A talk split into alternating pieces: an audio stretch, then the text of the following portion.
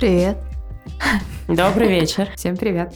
Это подкаст от Нины Чешвили и Ксении Юркина с докторов клиники «Чайка» Тбилиси. Сегодня у нас в гостях а, наш коллега, замечательный психиатр Инна Суладзе. Инна, как дела? Дела отлично. Я очень рада быть частью вашего подкаста. Это интересное предложение и такой новый для меня опыт. Для нас это тоже новый опыт, Инна. Посмотрим, что из этого получится. Как дела, Нино? Хорошо, я немного волнуюсь, но меня радует наше начинание. Сегодня у нас интересная тема. Мы уже максимально пытались абстрагироваться, чтобы не обсудить все, потому что она довольно животрепещущая. Я бы попросила бы Инну задать тот вопрос, с которого мы начали наш закулисный разговор. Назовите, пожалуйста, тему. Взаимоотношения врача и пациента вне приема. А может быть и даже на приеме, да, Инна? Мне интересно, почему вы выбрали именно эту тему для нашей встречи. А мне кажется, она необычная, провокационная, возможно, даже принесет нам много подписчиков. Но это не точно. Мне кажется, она довольно интересная, потому что в целом сейчас медицина ну не сейчас, а уже довольно давно, перешла из патерналистического, где врач прав, в ситуацию, когда мы советуемся, совещаемся с пациентом, принимаем совместное решение. И в этом есть много личного в том числе. Потому что, ну, сложно выстроить взаимоотношения, если ты не, не участвуешь в них действительно э, сердцем. Да, иногда так вовлекаешься во всю эту историю, что уже не понимаешь, где личное, где рабочее. Согласна. Границы действительно бывает сложно выдерживать. И это влияет и на само взаимодействие. То, как мы держимся, и то, как мы формируем определенные рамки. А мы когда думали над темой подкаста, это даже не сколько про границы, которые мы выстраиваем, а сколько про какие-то неловкие ситуации, которые могут произойти у нас на приеме. Какие-то, возможно, подскажи мне, Нино. Ну, сообщение от пациента в 5 утра, мне кажется, это такой самый э, распространенный э, пример ну, то есть это не то, что... Ну, это про границы в том числе, конечно, тут сложно умолять эту тему тоже, но не всегда интересно. То есть я была и тем пациентом, который хотел написать, но не рискнул в 5 утра. Я была тем врачом, который принимал сообщение в 5 утра. И были ситуации, когда я отвечала действительно в моменте, потому что, ну, так совпало, я не сплю. А мне что, жалко, что ли, в 5 утра ответить? А с другой стороны, бью себя по рукам. Потому что, ну вот, это же тоже, ну, а вдруг я сплю? А вдруг, ну, то есть у меня тоже какие-то моменты такие срабатывают, но не могу, у меня руки чешутся, я всегда отвечу. Если я не сплю, я отвечу. А я не знаю, я по настроению, наверное. Ну, конечно, я тоже всегда отвечу. У меня даже есть эм, такой, как бы не то что шаблон, но я всегда пациентам своим э, говорю, что обычно я отвечаю в будни не в такое-то время, а выходные ответ может занять чуть больше, чем обычно, да. Но даже если это выходной, конечно, все равно по возможности отвечаю. А, а ты, Инна, отвечаешь или нет? Я замечаю за собой, что мне очень сложно сложно не ответить, потому что телефон на самом деле почти всегда под рукой, и уведомления, когда приходят, оставить его неотвеченным мне очень сложно, даже если сейчас совсем не время для ответа. Почему? Потому что как будто бы это неотвеченное сообщение висит э, нерешенной задачей, и пока я не отвечу на него, все равно мои мысли, они будут вовлекаться в этот процесс. А сообщений я получаю, ну, очень много в разное время суток, и э, на самом деле я стараюсь выстроить какой-то режим для себя, чтобы иметь какое-то время отдыха, тогда, когда я не вовлекаюсь. Но пока мне это не очень удается. А со стороны пациента, ну, например, я была тем самым пациентом, который не написал своему акушер-гинекологу ночью. Написал? Не написал, и так и приехал в роддом на полном раскрытии, так и не написав врачу. Ну вот я, кстати говоря, тоже, мне кажется, ну нет, в беременность это обостряется. В беременность уровень тревоги, он, конечно, сильно выше.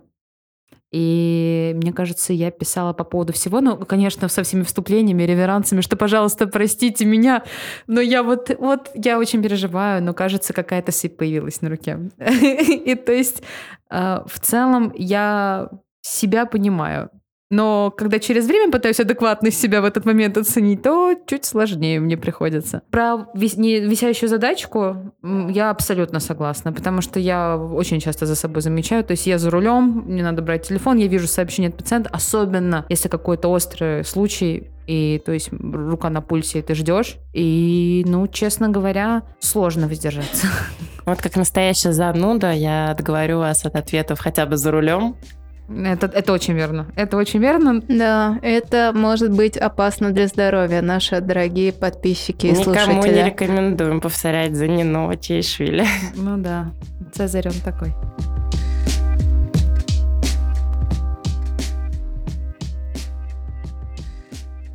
Ну, у меня, честно говоря, мне кажется, у нас у всех есть какой-то багаж э, культуральный, то есть там фильмы всякие, и очень часто история про э, романтизацию отношений пациента и врача. Скажу честно, в моем послужном списке такого нет.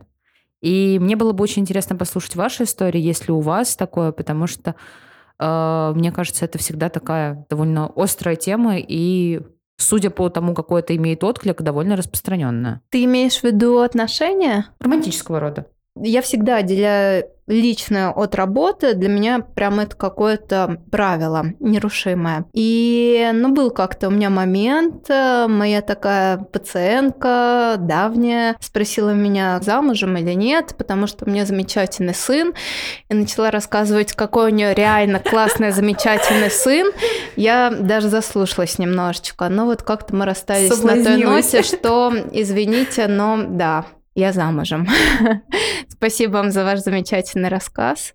Вот. И, наверное, были еще какие-то моменты, когда я чувствовала себя неловко, когда в конце консультации пациент снял маску, улыбнулся и сказал, какая у вас прекрасная улыбка. Вроде бы ничего такого не сказал, но что-то за этим скрывалось. И вот в этот момент как-то вот отрефлексировала я сейчас, Инна, в общем, этот момент. Ну, э, действительно забавные случаи, и, наверное, мои случаи, они здесь очень специфичны ввиду моей профессии, да, так как я не только психиатр, но и психотерапевт, стоит отметить, что тема переноса во взаимоотношениях достаточно распространенное явление в психотерапии, и не так давно у меня был случай эротизированного переноса у моего клиента. Инна, подскажи, что такое перенос? Перенос – это те чувства, которые возникают у клиента к психотерапевту. Подразумевается именно в контексте психотерапии. Мгм. а, вот. Наверное, в контексте других взаимоотношений это будет корректнее назвать какой-то проекцией, например. Да? А, Если вернуться к моей вот истории, эм, заключалась в том, ко мне как-то обратился один мужчина, который находился в такой сложной жизненной ситуации, у него было нестабильное психическое состояние, и ему была свойственна достаточно такая сложная зависимость от разных наркотических веществ, достаточно сложный образ жизни, в какой-то степени асоциальный. И этот молодой человек э, после какого-то количества встреч, он обратился ко мне изначально как к психиатру, и эти роли я совмещала в ведении его. Как психиатр я всегда даю возможность моим пациентам писать о своем самочувствии мне а, в мессенджеры, для того, чтобы мы могли корректировать как-то схему лечения, да, чтобы я реагировала на какие-то побочные явления и так далее. И так и началось наше общение в мессенджере. То есть он писал о своем состоянии, но в какой-то момент это переросло не просто в сообщение о своем состоянии, как обычно это делают обычные наши пациенты, да, потому что тут появился его какой-то внутренний монолог. Он посчитал, что наша переписка — это отличная возможность, э, отличное место для того, чтобы вести свой собственный дневник, где он э, делится своими мыслями абсолютно разными, в какой-то степени иногда нецензурными, не имеющими никакого отношения к, там, к вопросам, которые мы обсуждали, и я ему позволила в какой-то степени это сделать. А Вначале, почему? Потому что вначале мне показалось, что это полезно, потому что я видела какую-то динамику его состояния, но потом я поняла, что это была ошибка с моей стороны, потому что э, с такими сложными людьми гораздо важнее четче простраивать границы, и гораздо важнее помогать им их придерживаться. А потом в психотерапии, спустя несколько встреч, он... э, Вы очно встречались? Он приходил к тебе на консультации в клинику? У нас были комбинированные встречи, то есть это были как очные консультации, так и онлайн-встречи. И А спустя какое-то количество встреч он мне написал довольно такое недвусмысленное сообщение о том, что он увидел чувства в моих глазах, о том, что он увидел какую-то боль в моих глазах, и мы как будто бы являемся двумя потеряшками, которые нашли друг друга в этом мире. И это было большое такое длинное сообщение о моих чувствах к нему, якобы, который он считал, и о его чувствах ко мне. Естественно, я была удивлена такого поворота. Это мой первый случай эротизированного переноса в моей практике. Это было достаточно занятно. После той консультации он перевел мне оплату за последнюю нашу встречу в пятикратном размере. А, это, кстати, тоже характерно для а, эротизированного и эротического переноса. Да? Одаривать своего терапевта какими-то подарками, да, вниманием, комплиментами и так далее. На этом он решил нашу встречу завершить. А тема переноса она не является запретной для продолжения работы. То есть это, наоборот, такое полезное явление для того, чтобы мы его исследовали. Почему оно возникает? И конкретно в этом случае это было очевидно, потому что этот человек настолько был недолюблен жизнью, настолько нуждался в этом простом тепле принятии, которое э, является чем-то безусловным в психотерапевтическом взаимодействии, что он был ошеломлен тем, что это возможно с ним. Это был его первый такой опыт взаимодействия в жизни. И, соответственно, э, соответственно, он не мог не ощутить что-то. То есть, э, когда мы видим, что глубина переноса достигает такого уровня, это нам сигнализирует о том, в каком большом недостатке находится этот человек. И э, после он писал мне несколько сообщений, где благодарил меня за этот опыт, за то, что он там многое осознал, в том числе и в взаимоотношениях с матерью. Это так интересно, особенно с точки зрения психоанализа, да, потому что с точки зрения психоанализа человек, он проецирует там на психоаналитика какую-то там а, родительскую фигуру, да. Я не работаю в психоаналитическом подходе, но все равно это занятно. Такая история. Мне вот, кстати говоря, очень интересно, потому что я очень часто, когда с пациентами обсуждаю выбор психолога, психиатра, психотерапевта, я всегда говорю, что тут очень такая история симпа- симпатии к своему доктору, потому что тебе надо выложить перед ним свой чемодан, ну, внутренний мир. А ты говоришь слово симпатия? Я, наверное, говорю, что вам надо понять, подходит ли вам этот человек или нет.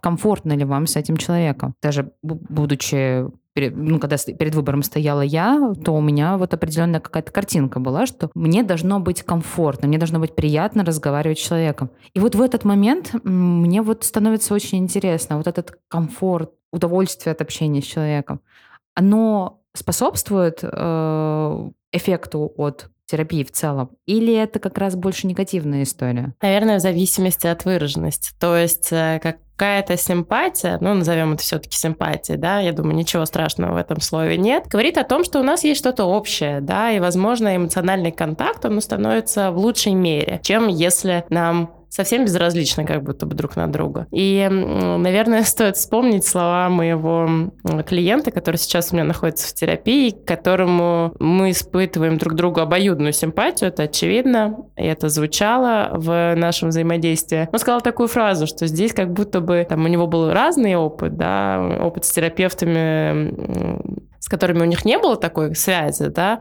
а, личной, можно сказать. И как будто бы отсутствие хоть какой-либо чувственности, хоть какого-либо такого отклика тоже не дает почвы для того, чтобы продолжать эти психотерапевтические взаимоотношения. Хочется какого-то тепла, да, вот. Но здесь и обратная сторона медали, да, если уж очень нравится, это может тоже мешать какому-то процессу, потому что больше хочется, чтобы с этим человеком были какие-то иные отношения, там, дружеские ну, или лучше, романтические. Есть, и это может мешать сближению именно в психотерапевтическом ключе. А какие ты чувства испытывала, получив эм, сообщение от пациента, где он писал, что вы потеряшки, которые, кажется, нашли друг друга в этом мире. Я была фрустрирована. Я была фрустрирована, я была напугана. Чувствовала, что я в тупике, именно в профессиональном, да, потому что это был мой такой первый опыт, и я испытывала волнение на этот счет. Я а, там, в первую же очередь связалась со своим коллегой, который не так давно делился со мной случаем эротизированного переноса своей практики, мы там это обсуждали. Вот. Кстати, э,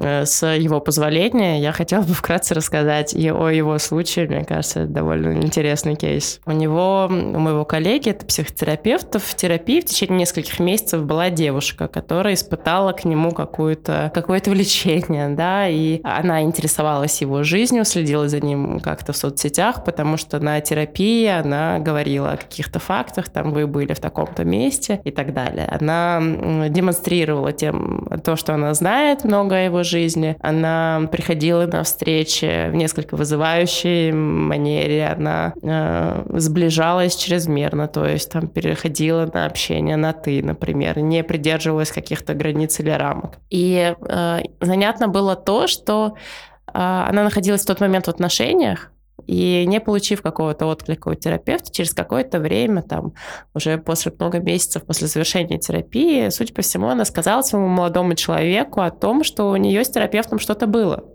какая-то связь, какая-то любовь, какая-то романтика. После этого, как об этом узнал мой коллега, к нему записался неизвестный человек на консультацию. И это оказался э, тот самый мужчина, ее, э, ее парень, который был убежден в том, что именно этот психолог имел интимную интрижку, связь с его женщиной. И вначале он об этом не говорил, он просто рассказывал о своей проблеме, мол, так-то моя женщина изменяет мне там с каким-то психологом. Кстати, это вы. Да, и через какое-то время уже там как-то он прояснил эту ситуацию. И не дождавшись какого-то ответа от моего коллеги, это, кстати, тоже вот интересное да, раз, размышление у него было с его супервизором, как себя повести в такой ситуации. Э, мой коллега сразу же сказал, как только понял, что в терапии была его девушка, что я не могу продолжить с вами психотерапию, потому что это нарушает там определенные там этические условия и так далее. В целом, то, что вы ко мне обратились, это как будто бы, ну, не совсем правда и не совсем то, да, о чем мы думали. Вот. И, соответственно, он никак не комментировал, там, ну, по-моему, он сказал только то, что у нас с ней была только психотерапия, и все. После этого сказал, что там еще свяжется после взаимодействия с супервизором. И как раз-таки супервизором было сказано и отмечено то, что любое вовлечение в эти взаимоотношения – это продолжение нарушения границы. Если тот человек убежден, ему будет абсолютно недостаточно никаких доказательств для того, чтобы поверить этому психологу в том, что никакой связи не было. И вовлекаться в эту игру не было никакой необходимости. Вот. И после этого мой коллега еще получал угрозы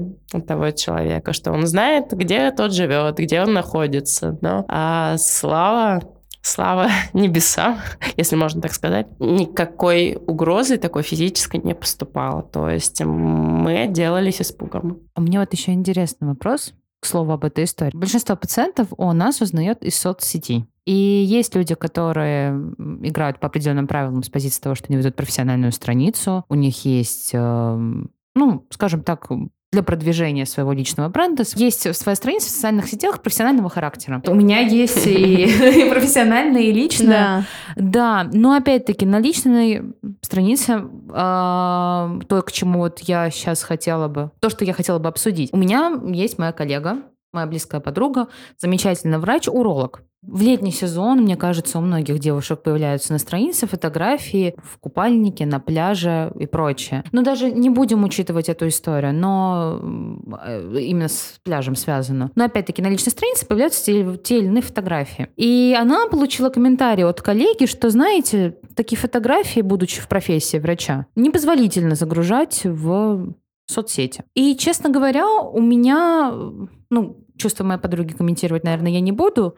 А, но у меня какая-то, я бы сказала, негативное отношение к такого рода комментарию, потому что это личная страница. Это личное решение, наверное, каждого человека, в том числе и врача. Врач — это человек. А, публиковать того или иного рода личную информацию о себе. Пусть это будет фотография в бикини для кого-то, а для кого-то это какой-то опыт там пережитый, пусть будет депрессия. Это все-таки личная информация. И вот если человек не блокирует страницу для неподписчиков, то как вы считаете, насколько можно демонстрировать себя на своей странице, будучи в нашей профессии?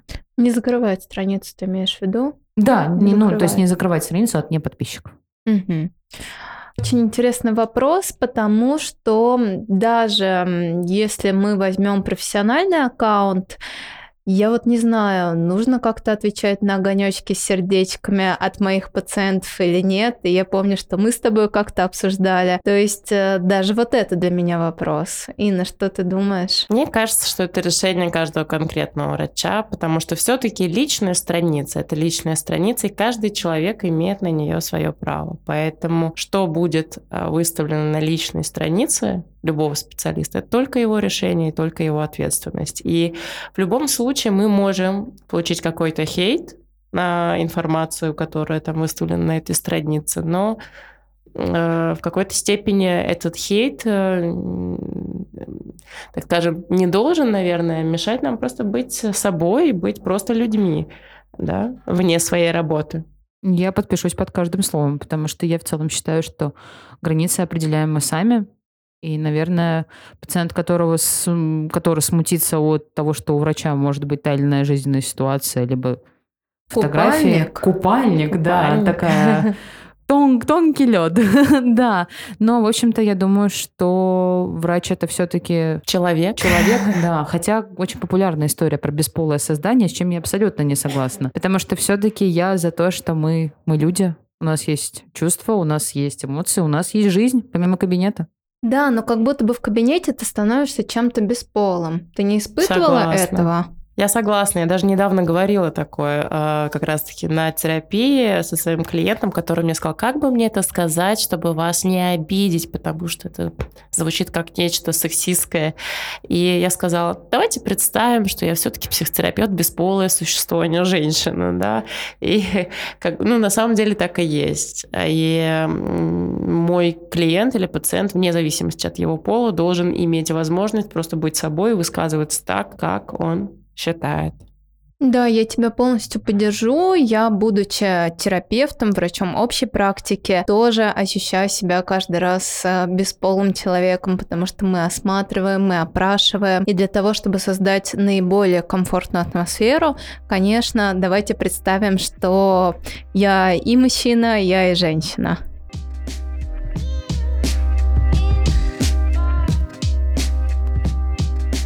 А ты сейчас сказал про сопереживание. Я думаю, а сопереживание это больше женское или мужское? Мне кажется, от степени эмпатии зависит. Довольно сложно сказать, потому что, мне кажется, в целом э, эмпатия перестала среди мужчин э, стигматизироваться. Мужчины тоже плачут, и это нормально. Но мне хочется как Соглашусь. настоящей зануде сказать о том, что вот это разделение, что это там чисто мужское, это женское, это ну такое когнитивное искажение, обобщение. И понятно ведь, что и женщины, и мужчины, они бывают очень разные и очень часто не соответствуют каким-то гендерным стереотипам. Поэтому вне зависимости от пола, действительно, от- просто от уровня эмпатии. Вот про бесполые все-таки что-то как-то во мне засело. Ага. Не с позиции того, что я рассматриваю пациента, нет, ни в коем случае. Больше про то, что мне просто не приходилось сталкиваться, наверное, с тем, что какое-то стеснение, что ли, испытывалось. Ты знаешь, это даже больше не про стеснение. Ты имеешь в виду стеснение твое, да? Ну да, но не- у меня тоже бывают такие ситуации. Ну, то есть, когда ты мужчине говоришь ждать определенный онкомаркер, там надо сказать про половой покой. А я вот это вот такие пространные фразы про половой покой, ну, наверное, надо объяснить, что нельзя заниматься сексом, мастурбация это тоже относится к данному запросу. И э, вначале мне было очень сложно, неловко, и я так вот подбиралась к, этому слову. Но, честно говоря, потом становится проще. Потому что, ну, и ему понятно, и никаких се- серых зон не осталось. И анализ будет сдан нормально, мы все поймем. Вот. Поэтому вот про эту бесполость, то есть, ну, я тоже же понимаю, что человек смотрит на меня, и, наверное, ему неловко от... э, Хотя... Это вы проецируете свои мысли Возможно. Вот я тоже думаю, что проеци- я вот сначала как раз к слову про мою подругу уролога, когда у нее уточняла, как правильно сдавать, потому что первый раз, кому мне нужно было это сказать, был мой свекор. Она сказала, так отлично, оттренируешь навык. И было жутко неловко. Я вся красная, я еще мужа просила, говорю, слушай, давай ты папе своему скажешь. А он так смотрит на меня, говорит, ты врач его, ты и говори, вперед. Не, ну, но Элик, кажется, тоже врач, твой муж. Да, ну это другой разговор. Опять-таки, я, кстати говоря, вот к слову про границы и прочее, я тоже не люблю лечить своих родственников. То есть я максимально стараюсь найти человека, которому я доверяю и которому я готова отдать своего вот любимого родственника и сказать, пожалуйста, полечи его. И вот это была та же ситуация, когда он тебя услышит. И вот я думаю, что как раз после этого мне стало проще. Мне кажется, это больше про человеческое как будто, потому что мы ведь все разные, и там определенные темы, там, в том числе там какие-то интимные, они в разной степени табуированы у людей, да, ну, потому что э, так, я, например, не испытываю стеснения, когда я спрашиваю своих пациентов про э, там вопросы интимной жизни, про то, как обстоят дела с их либидо, если у них какие-то сложности, э, там, занимаются ли они компульсивной мастурбацией и так далее. Поэтому это больше про нас. Ну вот я тоже пришла к такому выводу после после этого злосчастного разговора, эксперимента. Ну, кстати, такой вопрос был, мне кажется, достаточно важный и актуальный. Это ведь тоже как будто бы часть нашей темы, да, лечение родственников. Боже, это просто ужасно на самом деле. Каким бы ты ни был профессионалом, тебя все равно не воспринимают как авторитета, и твои рекомендации как будто бы не так, не так исполняются, и все равно вот какие-то границы, какие-то рамки, их гораздо сложнее придерживаться, если ты лечишь э, своего родственника. Не лечить родственников, но они же обижаются. Что вот мои делать привыкли. в этот момент? Мои ну, привыкли. а я вот не могу к этому привыкнуть, не но. Ну, я за ручку доведу их до кабинета, я буду рядом. Я даже была на приеме вместе с бабушкой у эндокринолога, замечательного врача. Это был мой первый опыт передачи родственников в руки рук специалиста. В руки? Да. Потому что я поняла, что меня не, сл- не слышат. Я поняла, что от меня прячутся с финиками на балконе, чтобы их поесть втихую при сахарном диабете. С и финиками, да? Да. Они не запрещены ни в коем случае. Но когда их пакетик, то тут, наверное, надо бы что-то уже пересмотреть да, есть и обсудить. Вопросики. Да. И я в целом вообще не люблю что-то запрещать. Я максимально против этого. Я не люблю диеты, потому что запрет порождает желание. И то есть нужен был человек, который объяснит и расскажет. Я была в ситуации, когда я была на приеме, и, ну, это было эффективнее. То есть я вот могу, как человек, который потом в динамике отслеживал это все, потому что мы же не бросаем родного близкого человека, мы просто помогаем, мы рядом, но под чутким руководством другого специалиста. И, честно говоря, будто слышит иначе. Тут вот может быть вопрос авторитета, может быть вопрос того, что другого ты ставишь в другую, ну, то есть ты не близкого родственника ставишь в роль лечащего врача, а постороннего человека прислушиваешься. Плюс э, эффект от того, что ты не на диванчике посоветовал что-нибудь дома, там, за чашечкой чая, а вот человек пришел, посвятил этому время, посвятил внутренний ресурс. И поэтому, в общем-то, после этого experience а я поняла, что нет, родственники, друзья, они идут к тем врачам, кому доверяю, кого я могу рекомендовать, но не ко мне. На самом деле такой стойкости это требует, мне кажется, учитывая то, какую вы специальность врачи. О, то есть для, да. тера... для психиатра гораздо легче, так скажем, отказываться от чего-то, потому что, ну, во-первых, не каждому родственнику нужна твоя помощь, да, а там все-таки, если нужна, ну, максимум это там какая-то там психотерапи... психиатрическая рекомендация, какое-то свое видение и так далее. А ведь к терапевту можно обращаться, мне кажется, до бесконечности. Когда ты едешь в лифте, когда это твой сосед, и он знает, что ты терапевт, терапевт, а ты после 10-часового рабочего дня. Ну, глянь анализы, ну, нам до 12 этажа ехать. И вот что делать? Не но. Выбирать первый этаж? Я пешком. Как вариант, да. Да, но вы уже едете в лифте. Ну, сосед это не родственник. Я вот немножко... И все-таки еще 12 этажей впереди. А, но, опять-таки, в такой ситуации, честно говоря, я бы сказала, что мне нужно время. Что, ну, опять-таки, наше, мне кажется, ну, просто... Так это еще хуже. От... То есть не, не до 12 этажа, так еще и потом еще время Не-не-не, просто вот это отскакивающая от зубов фраза, мне кажется, у всех терапевтов, потому что она прям набила оскомину, что мы лечим не анализы. Анализы глянуть, конечно, супер, но нам надо послушать, а нам надо узнать, что беспокоит. И это явно не, на, не до 12 Приходите на консультацию в клинику Чайка Тбилиси, Чевчевадзе 75. Ну, вот опять-таки, кстати говоря, вот история про консультацию, это тоже же очень важная история. С позиции того, что когда человек приходит, он уже все рассказывает, он готовится. Я очень люблю пациентов, которые ведут заметки, записывают вопросы, потому что когда ты проходишь через волшебную дверь кабинета, 50% улетучивается, вопросов нет. Вот. И в целом, то есть я считаю, что вот это до 12 этажа как раз есть время, чтобы сообщить о том, что, слушай, приходи, посмотрю, послушаю, почитаю, все сделаем и примем окончательное нормальное решение, потому что опыт показывает, что вот в ППХ принято лечение, рекомендация, ну, как-то всегда потом приходится доузнавать уже потом.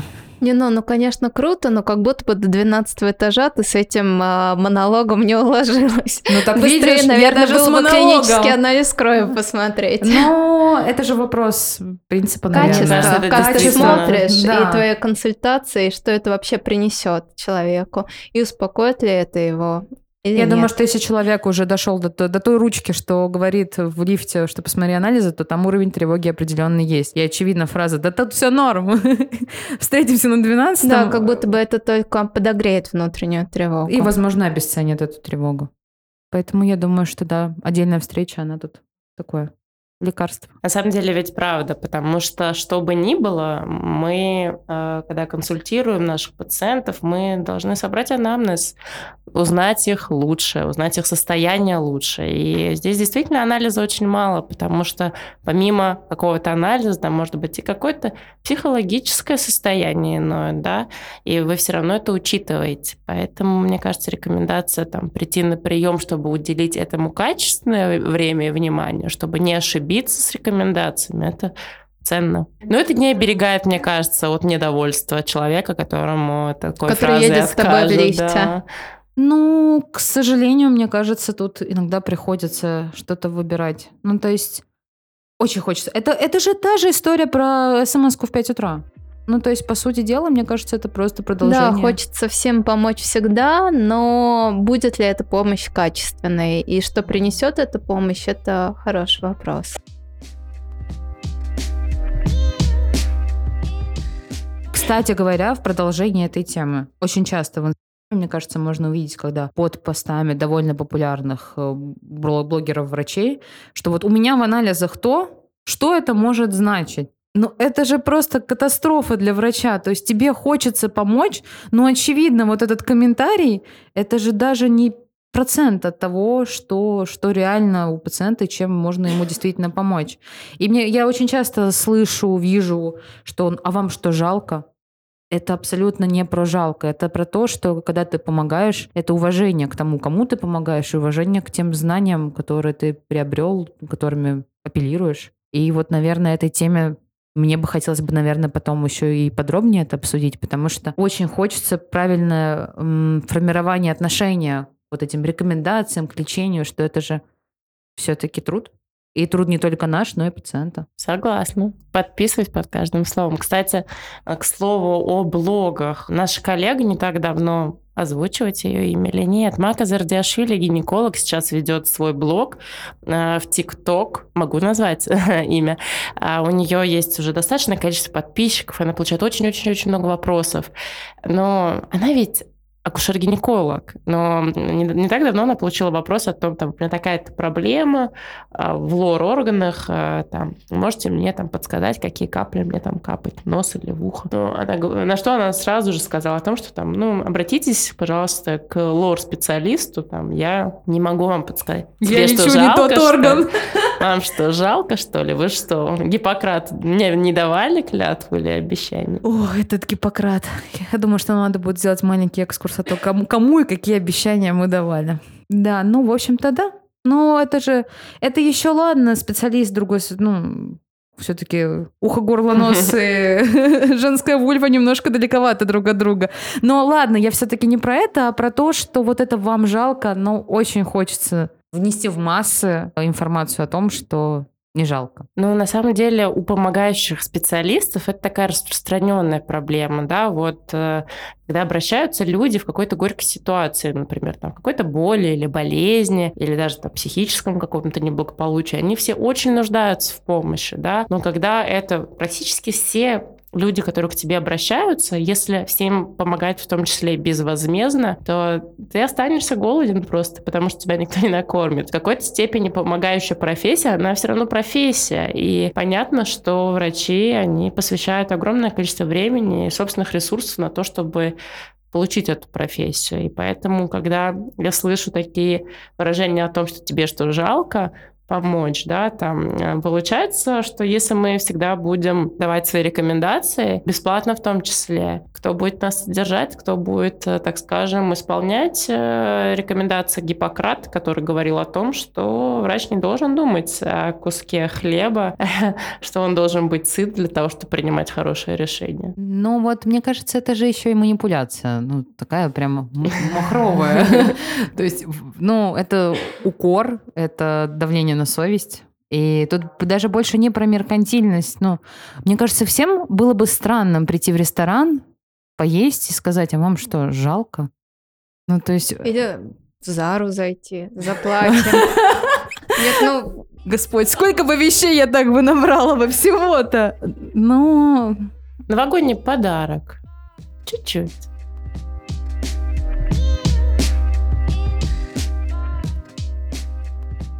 Не могу не рассказать. А, когда я была студенткой в нашем университете, был, была, был, был такой, как школа мастерства, это как такой кружок э, для интересующихся психиатрией.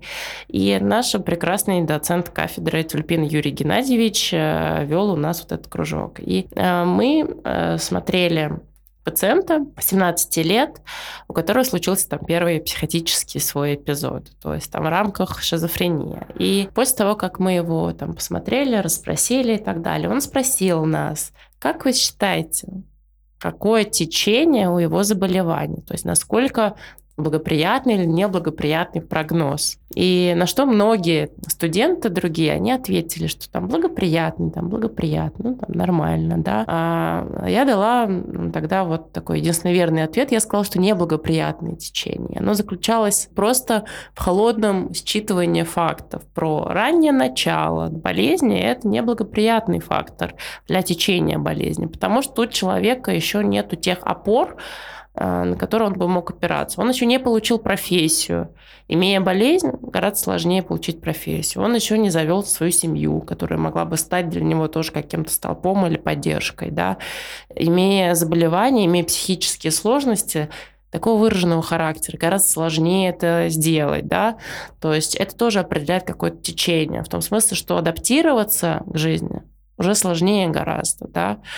И, плюс психика, она еще не такая зрелая, да, то есть она еще не успела до конца созреть, да.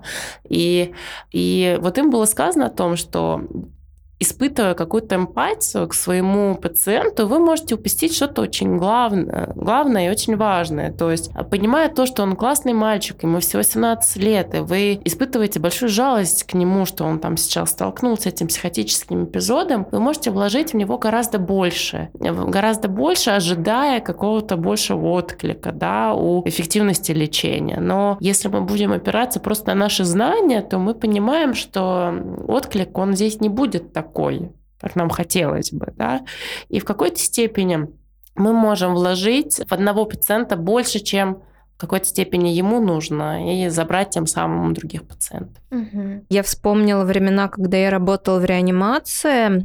Я подрабатывала медсестрой в отделении реанимации, будучи на третьем, на четвертом курсе медицинского университета. И вот это чувство эмпатии, вовлеченности, оно было во мне тем больше, чем тяжелее был пациент. Может быть, это какие-то защитные механизмы. Я не знаю, что это. Знакомо ли тебе это, Инна, может быть, есть этому какое-то объяснение? Мне это знакомо, мне кажется, что это абсолютно ну, объяснимо и естественно. То есть э, понятно, что когда мы еще учимся, понятно, что мы все разные, да, при всем при этом. Но чем больше мы сталкиваемся в своей профессиональной деятельности, да, с какими-то болезнями, сложными случаями, тем в какой-то степени мы легче к ним относимся, учимся абстрагироваться. Потому что невозможно каждый день, изо дня в день сталкиваться с большой болью, и проживать ее через себя. Угу, нести нам, ее домой. Да, нам необходимо уметь отвлекаться, уметь абстрагироваться. И в какой-то степени наша профессия, она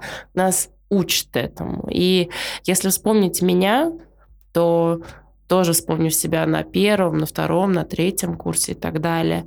Понятно, что я долго жила мыслями о тех пациентах со страшными диагнозами, которых я встречала. Сейчас Конечно, мои пациенты меня заботят не меньше, да, но это не отнимает у меня моей жизни.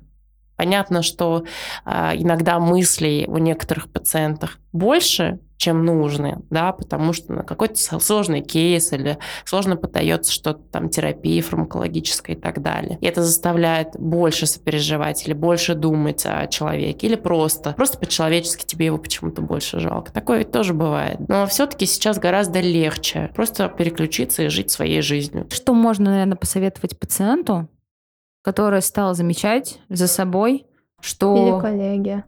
Или коллеги, Да. который стал замечать, что отношения перерастают из одной сферы в другую. То есть из каких-то рабочих, врач-пациент, врач-врач, взаимоотношений в более личное. Если про дружбу, то, наверное, с дружбой более-менее там понятная история. Но вот если это переходит в более романтическую плоскость, скажем так.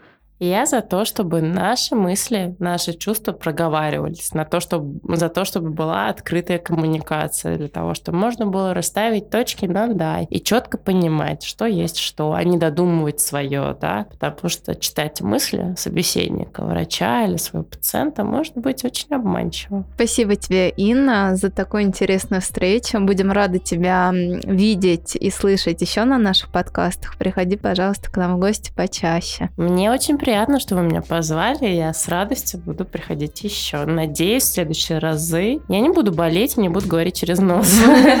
Ну и до новых встреч. Я не могла ничего придумать больше. Это хорошо.